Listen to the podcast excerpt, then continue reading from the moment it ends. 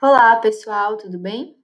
Aqui é a professora Talita da Fonorte e esse podcast é para corrigir a primeira VA da disciplina História do Direito Noturno. Vamos começar?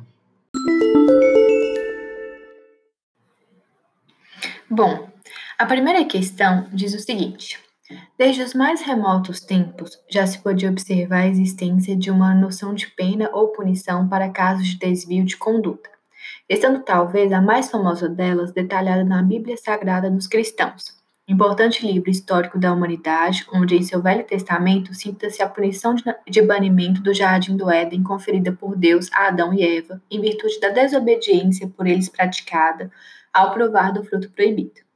Em verdade, ainda antes do surgimento do livro dos Hebreus, os, os códigos de Hammurabi e de Manu já haviam trazido normas de sancionamento pessoal pela transgressão de regras sociais, utilizando-se como modelo de punição o princípio de Talião. De acordo com o texto, explique em que consistia a lei de Talião. Bom, a gente falou algumas vezes sobre a lei de Talião em sala, né?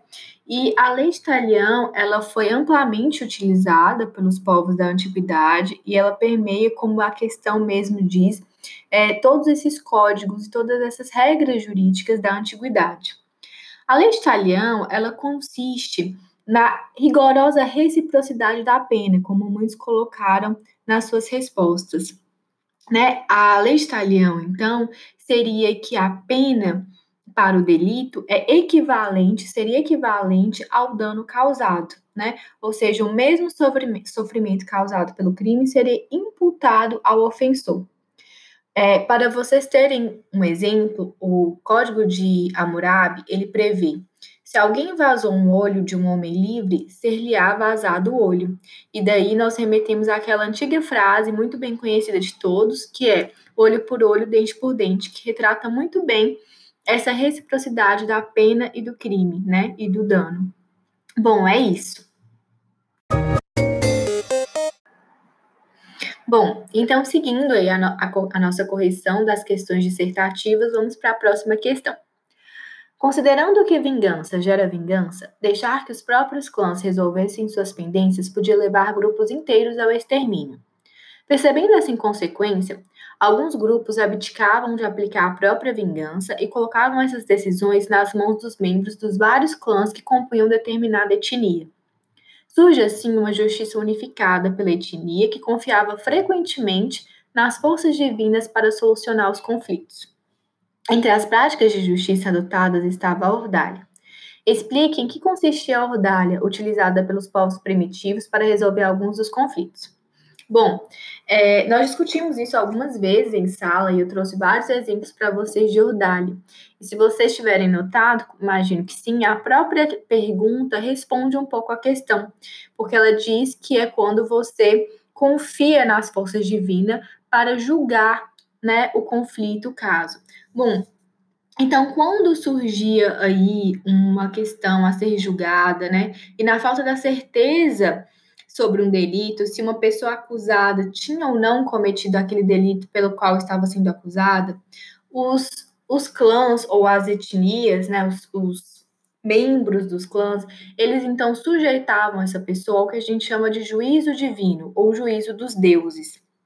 Já que eles não conseguiam é, comprovar ou tirar a dúvida, não conseguiam ter certeza sobre a autoria da ofensa, do delito, eles então deixavam que os deuses mostrassem e fizessem a justiça. Como eles faziam isso? Normalmente eles faziam isso utilizando elementos da natureza, né? E entre os exemplos que eu mencionei para vocês está é, jogar a pessoa acusada é, no, na correnteza de um rio, muitas vezes até com pedras amarradas é, no seu corpo, para que, se ela sobrevivesse, ficaria então comprovada a sua inocência, e se ela morresse, estava comprovada que ela realmente era culpada daquele crime e que os deuses então não a salvaram e a puniram pelo crime. E essa era uma forma de provar a inocência, né? Na verdade, não era nem a punição final. É, muitas vezes, é, exemplos quando a pessoa deveria passar pelo fogo sem ser queimada. Se ela fosse queimada, estava provada a sua culpa, ela ainda iria pagar pelo delito. Então, era uma forma de comprovar a existência ou a culpa de determinada pessoa, utilizando aí a justiça divina dos deuses. Bom, pessoal, vamos aí para a terceira questão. E essa terceira questão é uma questão que pede para vocês apontarem, explicarem os principais fatores históricos responsáveis pela transição das formas arcaicas primitivas de sociedade para as primeiras civilizações da antiguidade. E como discutido em sala, se vocês é, bem recordam, a maioria dos historiadores apontam três fatores como fatores aí elementares a essa transição das sociedades é, primitivas até então organizadas em tribos, clãs, é, restritas a laços de consanguinidade, para as primeiras civilizações muito mais complexas e organizadas. E eles apontam o surgimento das cidades, o, a invenção e o domínio da escrita e, por fim, o advento do comércio.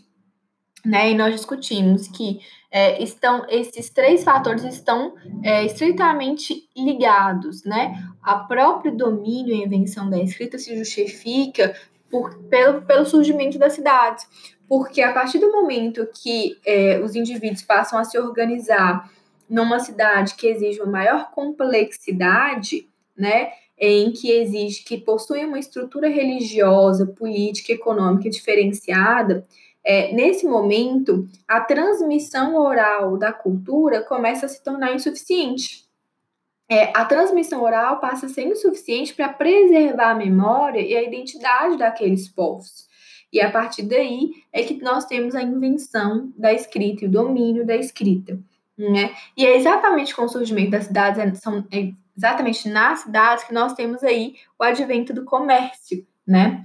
É, daqueles, daquelas pessoas ali que não mais é, viviam é, exclusivamente da terra e daquilo que produziam, passou então a se a necessidade do comércio. Então, esses são normalmente os três principais fatores apontados pelos historiadores. Vamos para a próxima? Bom, na quarta questão, nós abordamos o confucionismo. É, Confúcio nasceu em 551 a.C. e morreu em 479 a.C. Ele é tido como um dos principais filósofos chineses de todo o Oriente. Seus pensamentos foram compilados nos Analetos de Confúcio, obra tão importante para os orientais quanto a Bíblia para os ocidentais. O livro é um dos poucos registros confiáveis sobre, sobre os ensinamentos de Confúcio e é composto por diversos aforismos que o pensador chinês deixou como legados aos seus discípulos e admiradores. Explique em que consiste o confucionismo e qual a sua relação com o direito chinês. Bom, daí a gente percebe que essa pergunta, ela, na verdade, são duas perguntas. Primeiro, o que é o confucionismo? Segundo, qual a relação do confucionismo com o direito chinês? Bom, para começar, para responder a primeira pergunta, a gente sabe que o confucionismo ele é um sistema ético e filosófico chinês que foi desenvolvido, como a própria questão diz, pelo filósofo Confúcio. É, esse sistema é, desenvolvido e criado por Confúcio, ele debruça-se principalmente sobre a ética laica e a moral. Então, nós percebemos que é, não existem deuses no confucionismo. O confucionismo é, é, baseado, é uma ideologia baseada no humanismo. É, o confucionismo, então, ele é um sistema complexo de pensamento moral, social, político e filosófico, quase religioso, né, que exerceu uma enorme influência não apenas na cultura e na história chinesa, mas de todo o leste asiático. Bom, e qual é a relação desse confucionismo com o direito chinês? Na dinastia Han, o confucionismo ele é adotado como, é, como a doutrina oficial do governo. Né? A, a partir da dinastia Han, algo que a gente chama de é, é, o confucionismo ele é revivido né, durante essa dinastia, e ele se torna a ideologia oficial do Estado Imperial Chinês. Bom, e a partir daí, então, as, as, os atos, as relações sociais vão ser regulamentadas pelo confucionismo, pelo que eles chamam de Li.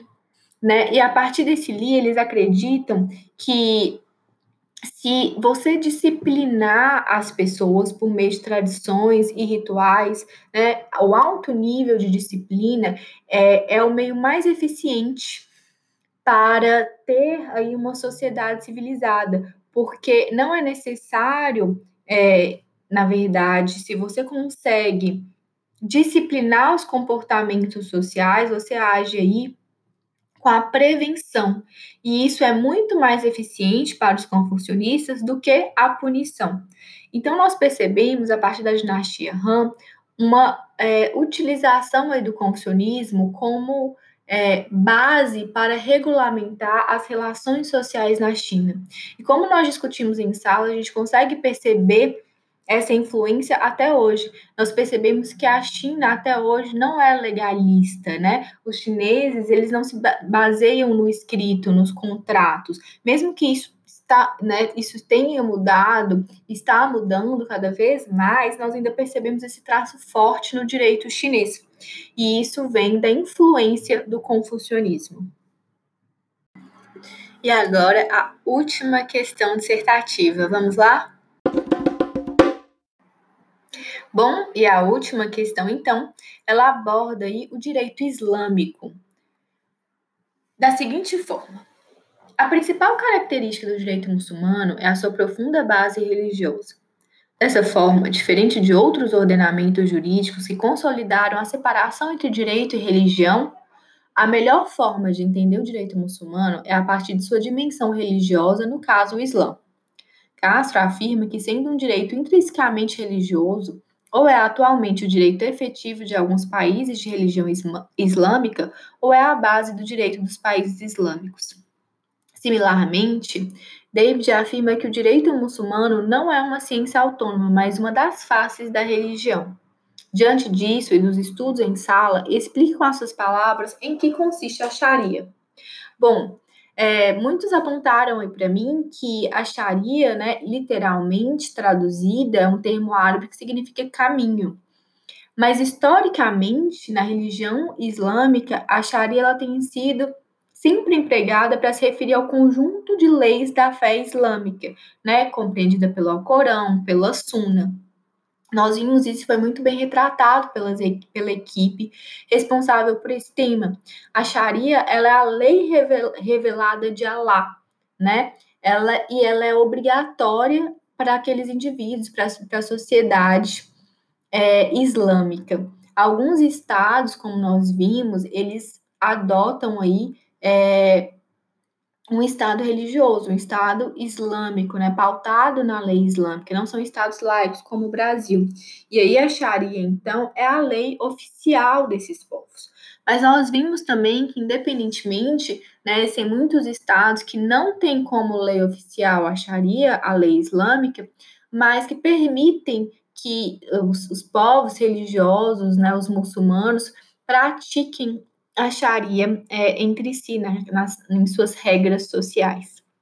Bom, gente, é isso. Acabamos por aqui a correção das questões dissertativas da primeira prova. Espero que isso ajude vocês a tirar eventuais dúvidas que tenham restado sobre a matéria. E eu desejo a todos uma ótima prova é, na semana que vem. Beijos!